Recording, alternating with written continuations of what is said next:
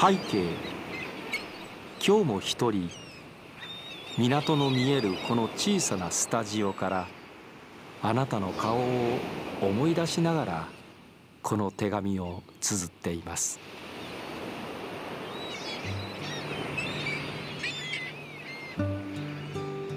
大阪市港区。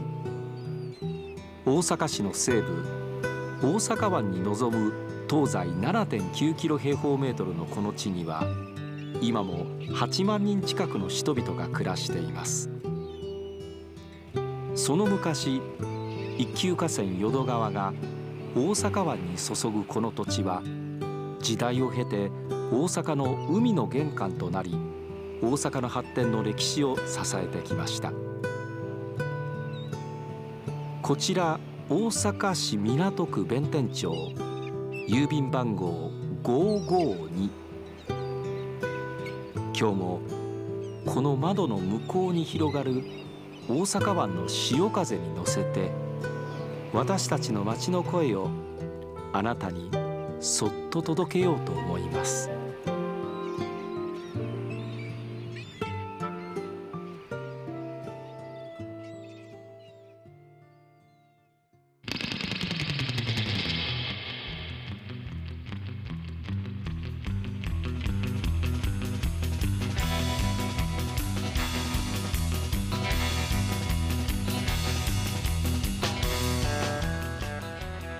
皆さんこんばんは。ラジオ大阪の原田俊治です。この番組こちら港区552ラジオ大阪は大阪市港区弁天一丁目という場所にあるんですがラジオ大阪の所在地いわば地元の町である大阪市港区だけに焦点を当てた番組。番組タイトルも552これは大阪市港区の郵便番号。実は2009年10月から半年間この番組放送しておりました。およそ13年ぶりの復活ということなんです。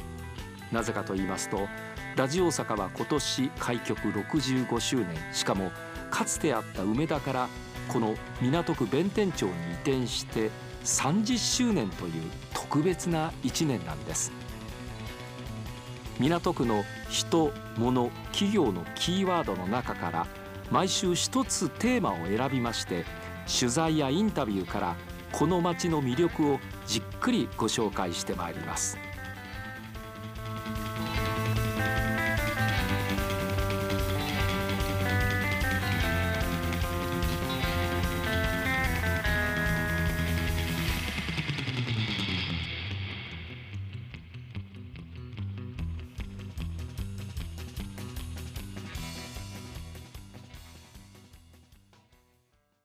えー、まずお名前をお聞かせ願いますか。あ小島幸三と申します。小島さん絹屋というお店をちょうど繁栄商店街の入り口のとこでやっていらっしゃるんですが何年ぐらいやっていらっしゃるんですか？ちょうど50年です。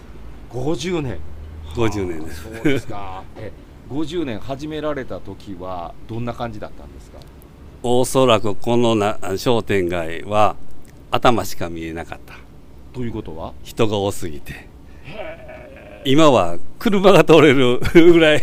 空いてるというかね。それぐらい賑やかな賑やかな商店街でした、はあ、えーと、お店の方なんですけれどもこの商店街その賑やかな頃っていくつぐらいあったんですか？えっ、ー、とね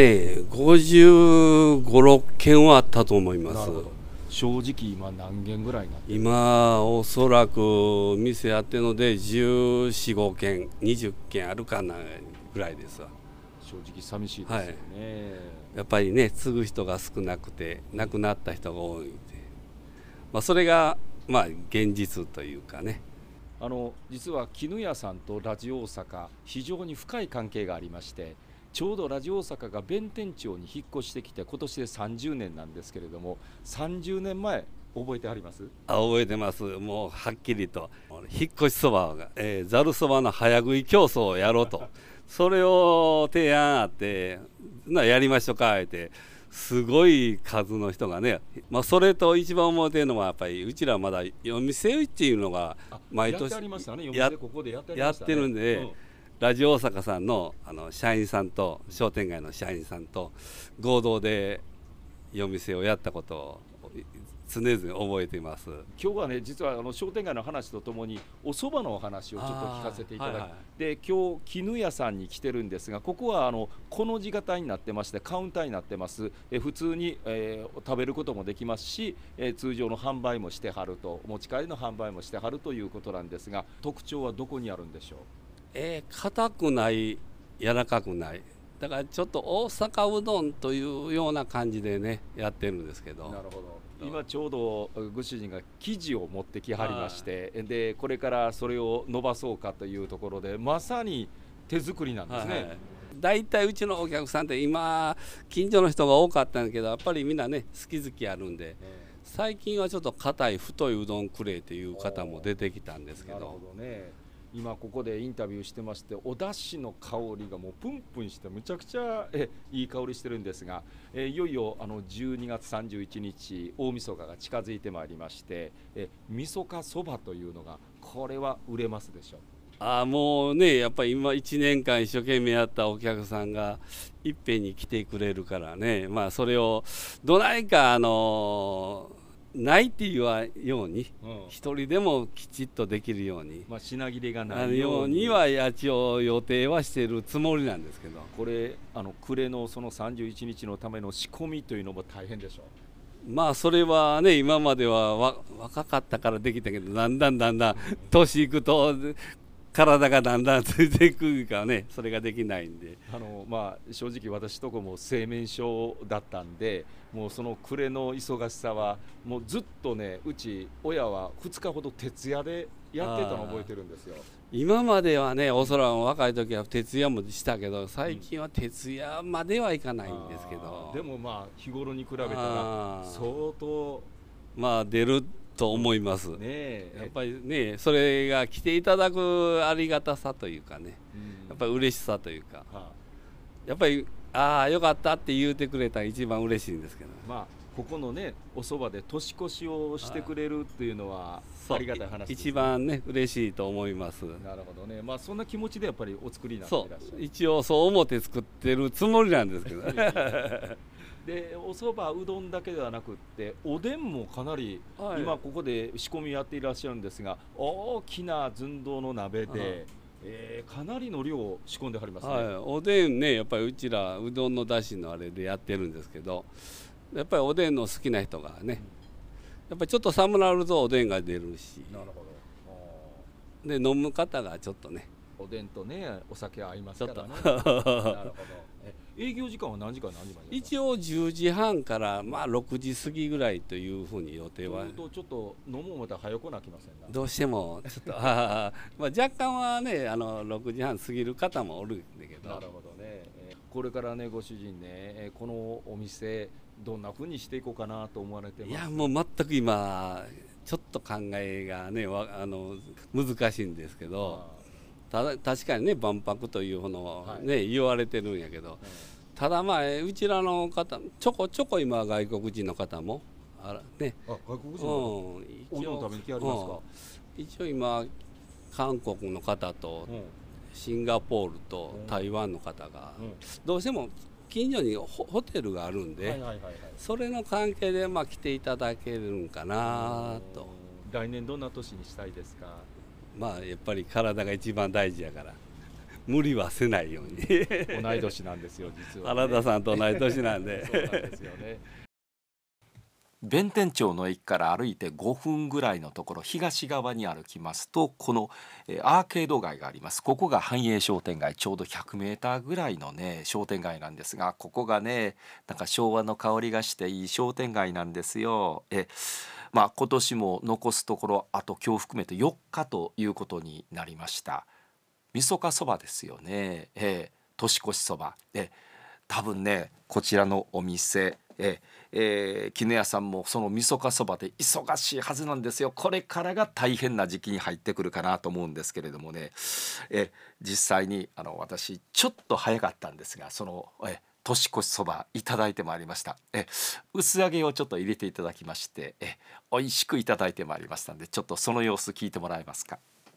刻みそばをお願いいたしました。刻みそれからネギそしてですね、え、ちょっと天かすが入っているというもう私にとってはベストの、ええー、刻みそばがやってまいりました、えあのもう湯気が上がってましてその湯気がですねだしの香りを運んでくれましてもういい香りがしております。えではまず早速そのお出汁からちょっといただきたいと思います。いただきます。ああっさりして美味しい。本当にいいお出汁というのがね今一口口の中に入ってきただけでよくわかります。さあ今度はお蕎麦です。はい。えー、ちょっと割と細めのお蕎麦でございます。え黒蕎麦です。ええー、これで年を越せるか。いただきます。うん。しっかりしたお出汁がありますんでいいお出汁とともにこの黒そばそば粉の香りがちょっとしていい感じ、うん、もうねあ気持ちが落ち着くというかホッとできる味ですね。いい味です。いやお出汁がね本当に美味しいんですよ。もうねこのお店の前行くだけでお出汁の香りがふわっと。でおうどんの方もね大変あの割としっかりとした歯ごたえコシがあるおうどん。え大阪のねふにゃっとしたうどんではなかったです。ちゃんとね手でこねてやってはるんですよ。えー、いいおうどん食べさせてくれます。お蕎麦も美味しかったです。えなんといってもだしも美味しい。え関東だけもやってありますからねえあのちょっといっぱい飲めたりしますけどもねさあ、えー、実際にですねこの絹屋さんのところへ行きまして小島さんに港区生まれの港区育ちそして港区でお商売をやっていらっしゃいますその港区についてお話を聞いてまいりましたやっぱり地域地域やっぱりみんなつながりがすごいんで学校関係でもねやっぱりみんなつながってるしでやっぱりお母さんお父さん方もつながってるしやっぱり地域の方がみんなつながってるのはやっぱりでイベントも各自やってるんですけどやっぱり地域ごとにええええリーダーさんがいっぱいいてはるんでね、まあ、これが今これからねあの弁天町にあの新しいねあの区民センターができるんで、まあ、そこを中心におそらく弁天町が発展すればもっとねいいなと思ってます。やっぱりあの区民センターが生きたら周りが生きてくるし。ということは来年区民センター中心に街がもうちょっと変わるかもわからんなう。んやっぱりそれがまあ地域のね発展つながれば一番ねいいなと思ってますけど。この年越しそばは金運をつかむっていうそういう言われがあるんですよね。あのそば粉のところちょっとよくわからんなったら金粉をパッと入れてねでそれで目立ってこう練っていくというところがあったところから金運をつかむなんてこういうふうに言われてます。え、えー、しっかりいっぱいいただきましたんで来年は儲かるかなっていうそんな感じですけどね、えー、本当にね港区いろんなところ見てまいりましたがええー、とこばっかりでしたよね。今年1月から実はこの番組スタートしておりましてだからねもう来月来年でちょうど1年を迎えるということです。まだまだねこの港区にはいいところがいっぱいあるのでねえ紹介のしがいがある本当町ですよ、えー、こちら港区55に今年1年お付き合いいただきまして本当にありがとうございました。来年もねより良いえ情報をこの港区だけの情報をえへえそんな1年やってまだあんのっていうか分かりませんがあるんです。えお届けしてまいりたいと思います。それでは来週来年もこの時間ここ大阪市港区から皆さんに声のお手紙をお送りしてまいります。敬具12月28日木曜日ラジオ大阪アナウンサー原田俊治でした。良いお年を。